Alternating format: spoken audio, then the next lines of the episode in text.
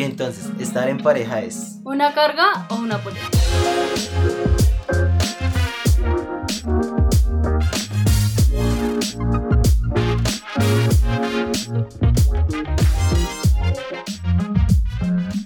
Bienvenidos al podcast de Disfrutando el Ratico y en el episodio de hoy vamos a hablar de estar en pareja. ¿Tóxico o constructivo? Entonces, en base a nuestras experiencias vamos a hablar un poquito de esto y sé que más de uno se va a sentir identificado. Entonces, vamos allá, vamos a darle.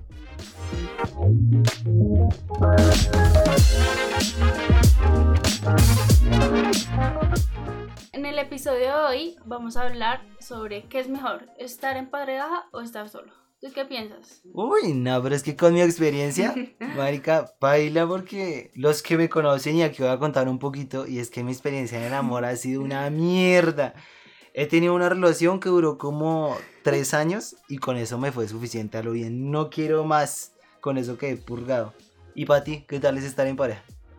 Eh, mi experiencia sí es un poco diferente, aunque tuve como unos inconvenientes. Siento que estar en pareja es una situación muy linda si se lleva como al paso de la madurez, que es crecer con esa persona. Exactamente, y depende también de la etapa que uno esté quemando, porque pues si uno quiere una pareja como, o sea, precisamente está pasando en esa etapa donde sus hormonas están a tope, quiere pura calentura, pues cuando se encuentra en esa etapa de las hormonas alborotadas, normalmente dicho a lo colombiano, eh, las personas como que, que no queman esa etapa se sienten como abrumadas, o sea, sienten como que cuando encuentran una persona y terminan con esa persona, necesitan estar con otra persona. Y no llenan ese vacío nunca porque mm, no queman nunca esa etapa, o sea, es una etapa que sigue, que sigue y al final como que en realidad mm, están llenando un vacío que nunca se va a poder llenar si no estás realmente solo, ¿sabes? Si no quemas esa etapa. Y entonces ahí es donde uno tiene que tomar la decisión y una decisión no tan apresurada. O sea, viéndolo más allá de la calentura, de que es bonita o bonito, de que tiene severas nalgas o bueno, más allá de toda esa vuelta, de si me va a ayudar a construir o no. Y Liz lo decía hace un momentico, hay personas que tienen hábitos complicados, hay personas que son explosivas, que son desorganizadas o que son muy organizadas y uno es un desorden y el hijo de turca. Entonces, eh, y, ahí, y, ahí, viene el tema de la convivencia. Y todo afecta. Ajá, porque a veces ni siquiera uno sabe vivir a uno mismo, uno a veces ni siquiera se entiende y va a ir a arrimarse o va a ir a convivir con otra persona. Eso es complicadísimo. Uno muchas veces tal vez piensa que no tiene arroz. Pero cuando va y, y, se enfrenta con otra persona es cuando uno se da cuenta, uy, sí, a lo bien. O sea, la embarro resto. Y está en la madurez de uno decir como, sí me, estoy equivocando en esto, o tal vez esta persona sí se está equivocando en esto, y reconocerlo y, y hablarlo. Sí, pero digamos como a veces muchas personas hablan mucho. Hablan, no que yo voy a cambiar, y siguen que todo va a estar bien, pero siguen y siguen. Y ahí es cuando uno también se tiene que fijar de si esa persona o solo está hablando por hablar o está hablando para hacer. Entonces, si esa persona habla por hablar, ahí no sirve, ahí no hay nada, porque, entonces nunca se va a solucionar el problema. Uno queda en un bucle repaila y es tipo pelea tras pelea y yo voy a cambiar y yo voy a cambiar y sí, pero pelea y no, así no aguanta. Sí, entonces ahí es cuando uno se empieza a sentir inseguro, incómodo. Eh, y pues, o sea, vienen muchos problemas. Y no solo para esa persona, sino contigo mismo, porque tú al pelear te sientes mal. Y tú al sentirte mal, tú te sientes mal con tu alrededor, con tu familia, con tus amigos, con tu estudio, con tu trabajo, con tus sueños, o sea, con lo que quieres vivir. Entonces tú no estás enfocado en lo que es, sino que estás enfocado en una persona que no te aporta nada. Entonces, pues es como algo más profundo de lo que muchos piensan que es tener una relación.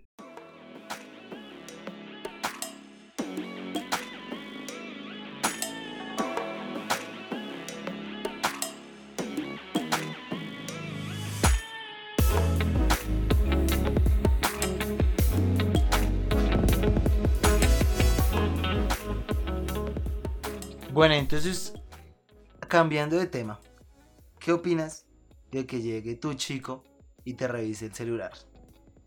Eh, bueno, digamos que hablando desde mi experiencia, desde mis situaciones de vida y desde mi pensamiento, yo siento que a mí eso no me gusta. O sea, por la persona que yo soy. Y digamos como que, que me revise el celular con la intención de buscar algo que no hay y que no va a encontrar, eh, me molesta muchísimo porque si una cosa es que te cojan el celular para tomar fotos, ver Instagram o hasta ver WhatsApp, pero sin la intención de buscar algo que, que de pronto podría ser un problema para los dos, pues o sea, siento que ahí habría un problema más a fondo de por qué revisa mi celular. Entonces siento que también es depende porque hay muchas personas que lo cogen y lo cogen solo para eso lo cogen eh, exclusivamente, a sí, a buscar lo que no se ha perdido. A buscar lo que no se ha perdido y cuando uno busca, encuentra. O sea, de alguna u otra forma. O sea, porque tú lo tienes en tus pensamientos, ya lo calcas ahí. Así sea, o sea, una foto renormal con la amiga, con la prima, se hace un bollo, una película. No, y bueno, también está la otra cara de la moneda. Sí, claro, hay dos caras de la moneda, porque entonces... Ajá, a mí me pasaba que la China al parecer me ponía cachos. Y ya loco, o sea, ya receloso, ya no, hasta déjame poner cachos, fue puta, ¿qué hago? ¿Cómo lo aseguro? ¿Qué tengo que hacer? No, no puedo permitir esto. Entonces, pero es que yo también era como ahuevado porque me daba cuenta y me hacía el ciego. Como que yo mismo me ponía una venda en los ojos, entonces así no aguanta. Bueno, entonces, la verdad, y lo que yo sentía en ese momento, yo, yo creía que la quería tanto que no, ¿cómo me va a dejar? Eh, mi primera novia, no, paila, yo era loco, loco. Y un día le revisé el celular y sí encontré unas cosas, ella hablaba con... Pues, o sea, cosas que no eran así como tipo esos de Badaún, que... ¿Cuál? Eh, amiga, la, vieja esa que les paga por revisar el celular y que encuentran que se acuestan y que no sé qué. No. no, tampoco así, pero Sí, cosas comprometedoras con la otra persona. Sí que hablaba con LEDs, con los sets y yo no, la mierda. Y me daba cuenta de lo que hablaba y era tan, tan, tan huevón que como que yo mismo me ponía una venda y no le decía nada. ¿Ah? O sea, era como esa baja autoestima tan, tan, tan, tan, o sea, rebaja la tenía que me daba miedo terminar con esa persona o me daba miedo decirle algo porque me iba a quedar solo. Cuando Después de mucho tiempo, después de terminar, después, y no solo terminar, sino la tusa que vino después y ya como poder estar en paz, es que me doy cuenta que estar solo es una chimba. Uno aprende mucho y el tiempo que uno se dedica a sí mismo y el amor propio es muy productivo. Y grave, grave es cuando tiene uno una dependencia emocional con una pareja. Uy, eso es muy baila. Muchísimo, muchísimo.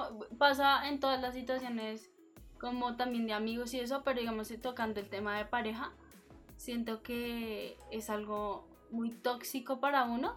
O sea, no diciendo la palabra tóxico, sino porque sí, sino tóxico porque uno, si esa persona no avanza, uno no avanza. Exacto, uno está como todo el día pendiente, o sea, pensando en esa persona, encima de esa persona, cualquier cosita mínima, decisión chiquita que esa persona tome, a uno le afecta, afecta a su entorno, afecta a su familia, entonces es una dependencia grave.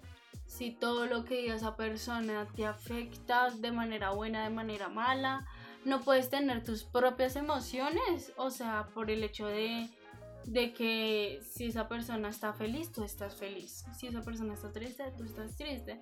Entonces digamos que mm, esa dependencia emocional es es grave. Es grave porque tú no te das cuenta de eso. Ajá. Y a veces uno también se limita de muchas cosas porque por lo que pienso o siente esa persona. Es decir, no sé, me gusta mucho el fútbol y me gusta ver fútbol y ir al estadio, animar a Santa Fecito. Pero, digamos, llega mi novia y me dice, no, amor, es que a mí no me gusta el fútbol. Y no, no veo fútbol y no, no voy. Entonces, como a ella no le gusta el fútbol, yo no volví a ir al estadio. Como a ella no le gusta el fútbol, no pude volver a ver partidos. Como no, ¿y por qué? O sea, no. No, es, no es limitarse, sino como una persona está ahí para que tú crezcas y que, o sea, así mismo así, digamos, a mí no me gusta el fútbol, digamos, con decirle como, pues yo te acompaño a un partido, pero solo un partido, digamos, o nos quedamos hasta cierta hora, si te parece, hablarlo con esa persona, pero no limitar los gustos de esa persona, porque cada, o sea, cada persona es muy diferente a la otra.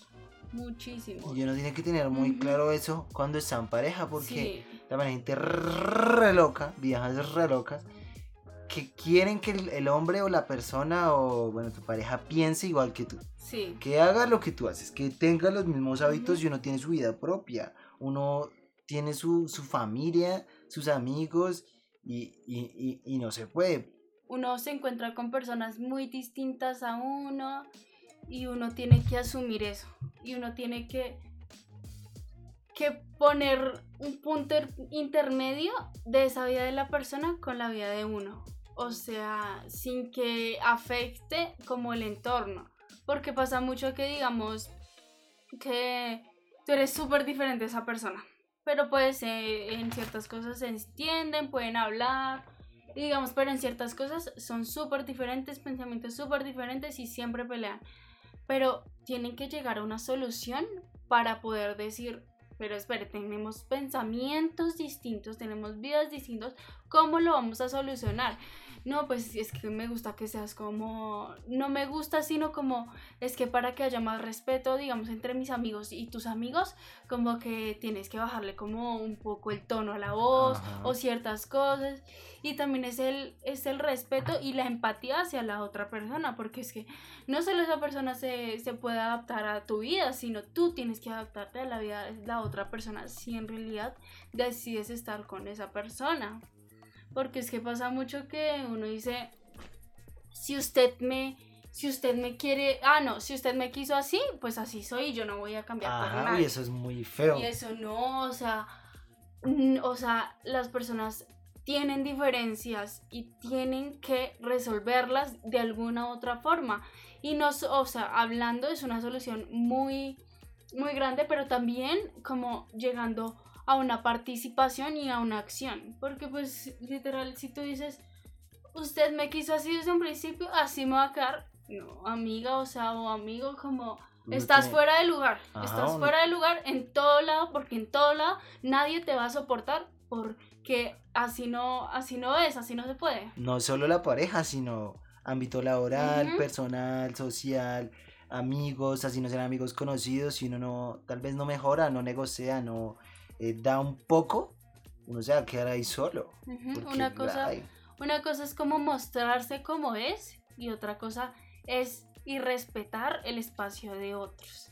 Entonces, eh, cuando tú, tus amigos no se entienden con tu pareja, es por algo. Es porque tus amigos están haciendo algo mal, o tu pareja está haciendo algo mal, o tú estás haciendo algo mal. Porque, mira, o sea, uno perfectamente le puede decir a sus amigos, mira, a mí no me gusta que tú trates a mi novio así podrías bajarle, o sea, o como que podríamos llegar a una solución. Y si en realidad tus amigos te quieren, te valoran y te respetan, lo van a hacer. Exacto.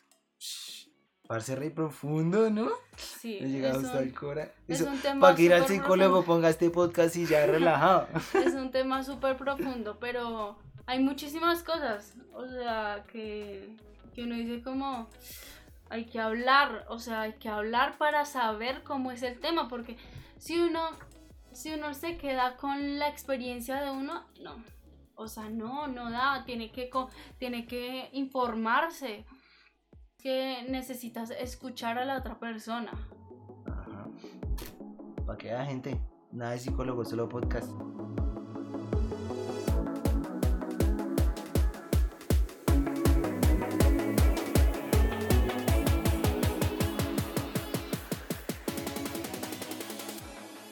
¿Y tú eres tóxica o celosa? ¿Cuál es la definición de tóxica? Una vieja loca que joda mucho. Digamos en tu experiencia del día de hoy, bueno, en, lo- en la, en la relación que estás viviendo ahorita, ¿tienes celos? ¿Te dan celos? ¿No te dan celos? ¿O él te cela o te jode o qué pasa? digamos que yo soy cero celosa, digamos, en esta relación. Porque en mis experiencias pasadas siento que yo tenía, o sea, me daba celos, o sea, me daba odio, o sea, sentía odio, ¿sabes? pero era por el hecho de que esa persona me hacía sentir así. O sea, de que esa persona, de que pasaba algo, de que esa persona no me hacía sentir 100% segura. Y la persona con la que estoy ahorita, yo siento que me da la, la total confianza y seguridad para permitirme sentir en paz. O sea, o sea que literalmente no, no, hay, no haya necesidad como de decir en mi cabeza en un punto, "Ay, Dios mío, quiero revisar esa- ese WhatsApp. Está con la algo". otra. O sea, o digamos que, que yo estoy aquí y, y él está en otra parte y no me siento como con esa inseguridad de que él está con otra porque me hace sentir muchísima confianza y seguridad por el hecho de no solo decírmelo, sino de cómo me hace sentir día a día eh, demostrándome diferentes cosas. Y pues es que, o sea, es muy complicado decir no tengas celos porque cada persona lo siente diferente y cada persona tiene una intuición diferente porque una cosa son los celos y otra cosa es la intuición. La intuición es algo que te dice algo está pasando aquí y no me lo va a quitar hasta de la cabeza hasta que logres saber qué es. El sexto sentido. Y los celos son los que tú te armas solos en tu cabeza, son, Un son, show. son Una- películas. Entonces, son películas de tus experiencias pasadas. Entonces te metes con una persona y, y no estás preparado para esa relación. Y no estás preparado para vivir otra vez y confiar en la otra persona. Y cuando no estás preparado, así la otra persona no te esté montando nada, eh, tú lo sientes. Y cada vez como que quieres eh, saber si está hablando con esta persona, de qué está hablando con esa persona, cómo está hablando con esa persona. Ahora hay otro punto y es que también me pasaba que no me celaba. O sea, yo siempre, siempre he sido de tener amigos y amigas, la verdad. Considero que gracias a, a Dios y a mi personalidad tengo amigos y amigas. Pero esa persona no le importaba, le importaba un culo. y era como yo me sentía, la verdad, mal. Porque, o sea, ¿qué putas? Esta vieja, yo salgo con, no sé, con Pepita y esta vieja no dice nada, me ve con Pepita y no me dice nada. Y entonces yo era como, wow, qué raro. Iniciando, yo no lo hacía como por darle celos. Porque solo era como amigas, ya parchábamos y la vieja no me decía nada y yo, ¿qué está pasando acá? Es que una cosa es como eh, que te valga literalmente, La persona. que te valga, verga, y otra cosa es decir, me importas, pero no estoy celoso de ti. Entonces decir como, ¿quién es ella? ¿Es tu amiga? Pero de una manera natural de, de saber que le importas a esa persona. Pero otra cosa es como literalmente que tú le digas a esa persona, va a salir con esta chica. Y ella como, ah, bueno, o sea, o sea, ¿le importas o no? Llega, o sea, es que también es un, es una línea muy Delgada. muy delgada de los celos y la importancia hacia la otra persona. Y si tú no sabes diferenciar eso, si la otra persona no sabe diferenciar eso, vas a estar jodido porque o sientes celos o no te importa nada. O si uno ni siquiera conoce lo suficiente a la otra persona para saber cómo es y cómo demuestra eso, pues grave. Ahí sí Ujú. estamos en, en, en la reimunda.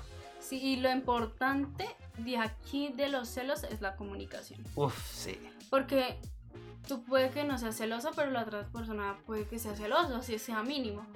Entonces, eh, cuando tú hablas con esa persona y tú le dices como, pero tú me puedes decir las cosas, tú me puedes hablar, porque es que yo soy tu pareja, o sea, ¿con quién vas a, más hablar, vas a hablar de esto si no es conmigo, si no lo vas a so- solucionar conmigo? Entonces, cuando tú tienes una comunicación sana entre pareja, siento que los celos se pueden disipar de una manera muy grande pues ya que pues hablas con esta persona como que le dices si quién es él o qué vas a hacer de una manera en que no te sientas como como que todo el tiempo está ahí pero sientas esa importancia en esa persona. No estar hostigando a tu pareja. Entonces también hay una línea súper delgada ahí. En la que uno tiene Sí. que andar.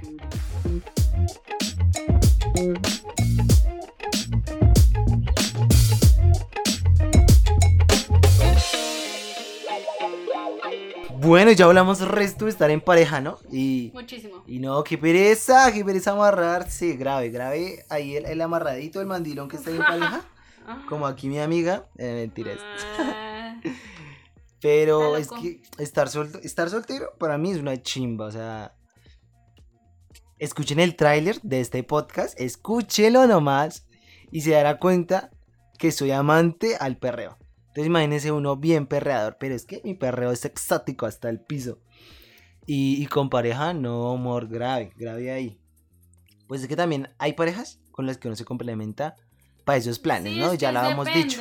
Es depende el- si tú estás con una pareja tóxica te- que todo el tiempo te está ahí Que esté jodiendo, y que no le guste jodiendo, que no le bailar. gusta bailar, Ni el no- perreo, uy, no, eso no sería la perdición. gustos, pues, o sea, estás en la perdición. Pero no, yo soy feliz estando soltero. Pues digamos, pues ya fuera de chiste. O sea, esos planes así. Yo soy de los que un día tengo, ir a fa- tengo ganas de ir a farrear y me voy solo. Literal. Y que se dé, y que se dé lo que se dé y que pase lo que tenga que pasear y a vivir al tope. O sea, no me cohibo de nada. Y no solo eso, sino tipo ir a cine solo.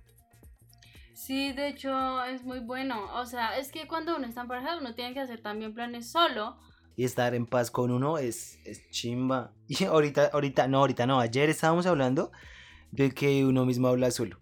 Ay, sí, mucho. O bueno, a nosotros nos pasa que, que estamos en la casa y no hay nadie. Y empezamos a refutarnos, empezamos a decir ideas, pero solos, o sea, entonces como que es muy bueno como, digamos, en este caso para nosotros, porque nos hace centrar, nos hace centrar en lo que queremos, en realidad qué pensamos, si en serio queremos estar con una persona, si esa amistad me hace bien, si, si aquel mm, eh, persona es buena para mí o no. Entonces como que hablar solos es muy chévere.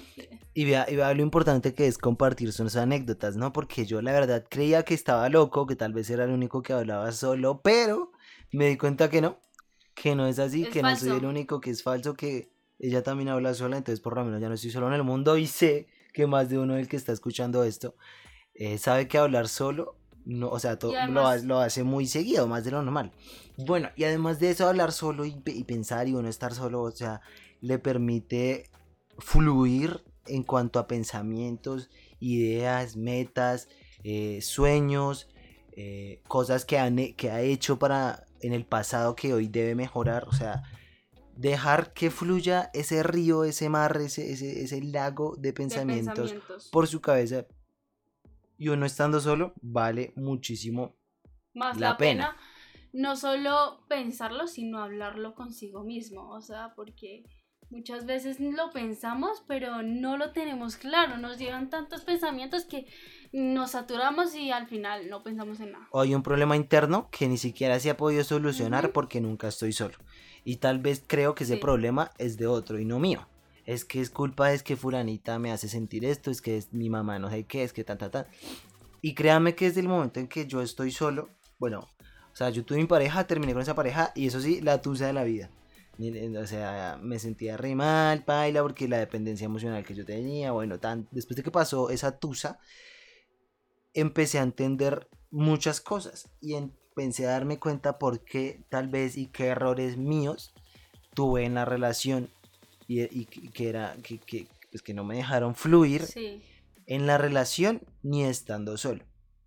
Y a veces uno cree que los problemas internos uno los soluciona rápido o, o que son huevonadas, pero llega un punto en que esos problemas internos Explotan. explotan y son importantes. Cuando yo estaba con esa persona, era una persona diferente a la que soy ahorita. Hoy día me quiero más a mí mismo. No tengo que estar eh, rogando a los demás o esperando a que los demás hagan algo por mí, sabiendo que yo lo puedo hacer. Tengo más confianza en mí mismo y de la misma manera esa confianza la transmito y puedo confiar en, en los demás. Mm, no estoy, y eso es algo que, que- que aprendí mucho estando solo, y es que no soy, no todo el mundo me quiere hacer daño, ¿sí? Cuando estaba con esta Ah, pareja, sí, es tal, importante. tenía en mi mente que como que todo el mundo quería hacerme daño, como que todo lo que me decían era malo, era negativo, pero no es así, o sea, si uno lo ve desde un pu- punto de vista amplio, no soy tan importante para tantas personas que esas personas estén pensando todo el, pensando todo el tiempo en hacerme daño. entonces yo no tampoco tengo que ser tan eh, susceptible a todo lo que pase a mi alrededor. Y lo importante es como no te tomes nada personal porque las personas no viven alrededor tuyo. Entonces si alguien te dice feo, pues amigo, o sea... Eres feo. O sea, esa persona está reflejándose cómo se siente hacia sí mismo. Entonces, o sea, no te tomes nada personal de que no, soy muy fea o que no, que me habló feo. No, o sea, si te hablas feo es porque tú sentiste que lo hizo. O sea, y si no quieres más hablar con esa persona, pues te alejas por un tiempo y ya. Pero es que no te tomes nada personal de que el mundo gira alrededor tuyo, no. Grave. Entonces, porque ahí grave. Sí, porque a, cada rato entonces vas a, vas a pelearte con todo el mundo. Y uno llega a la universidad y como que más se da cuenta de eso, ¿no? Sí. Como que, ah, es que Pepito hizo y deshizo y, y se comió y no se comió y estuvo y no estuvo y salió e hizo. Pues parce, o sea, vale verga, a nadie le importa si él hizo o dejó de hacer, a usted no le afecta. Y ya, o sea, relajado. Y es que el problema es que las personas hablan muchas, mucho de otras personas, pero no hablan de sí mismas, ah. no se miran. Entonces cuando estas personas hablan, hablan, hablan y, y tú te, te, sientes como, como identificado, entonces, o sea, ¿qué estás hablando con esa persona que solo habla chismes? O sea, no habla en realidad como temas que te aporten a tu vida. Entonces es un problema que muchos, muchos tenemos que nos tocamos por todo y no. O sea, uno tiene que, tiene que darle importancia a lo que realmente nos aporta en nuestra vida. Demasiado. Y bueno, y ahora todo ese tiempo que pasé solo, además de, digamos que errores internos, cosas a mejorar, eh, esa, esa libertad que tal vez uno tiene también me doy cuenta la importancia que son los amigos en la vida. Muchas veces cuando uno está en pareja, piensa solo en esa persona y se centra y es que es que Juanita y es que Juanita y es que Juanita y es que bueno, estoy inventando nombres, ¿no? Pero como que uno se encierra en esa persona. Ahora uno sale de esa relación y se da cuenta que uno los amigos quieren amigos de verdad, ¿no? Los amigos quieren lo mejor para uno. Si en algún momento a usted le dieron un consejo de corazón en su relación y usted no lo hizo caso, era porque lo querían mejor para usted, no para, no para ver lo peor. Bueno, y sale de esa relación y resulta que es que se sentó tanto en Pepita que ya no tiene amigos. Que ya ninguno de sus amigos que tenía antes ahora los tiene porque usted los ignoró en algún momento. Entonces, esa, esa construcción de amigos y de vida social es muy importante, porque no es solo una pareja o un novio lo que uno tiene para su vida. Y más allá de los amigos viene algo más profundo y es la familia. Para mí la familia es algo y un pilar muy importante en mi vida, porque generalmente la familia siempre está para uno, pero uno está para esas personas. Ahí está la duda. Y muchas veces uno tal vez veía a su mamá, a su papá, a, sus abuelos, sus tías, ¿no? Como eso nomás, como, bueno, mi mamá me da, eh, me tiene que dar, no sé, la educación, el alimento y tan, pero no me comunico con ella. No le expreso lo que yo siento, lo que estoy sintiendo en mi vida o en mi día a día y eso es muy importante. Más, más, más de su mamá debería ser su confidente, más de su papá debería ser alguien en quien usted pueda confiar y así mismo con sus tíos, con sus primos, porque si uno se encierra tanto, queda perdido en el mundo y solo. Y, no es así. Si uno se, en sí misma mucho, se carga de muchas cosas que al final a uno se le van a hacer un bollo adentro que va a explotar y va a ser horrible.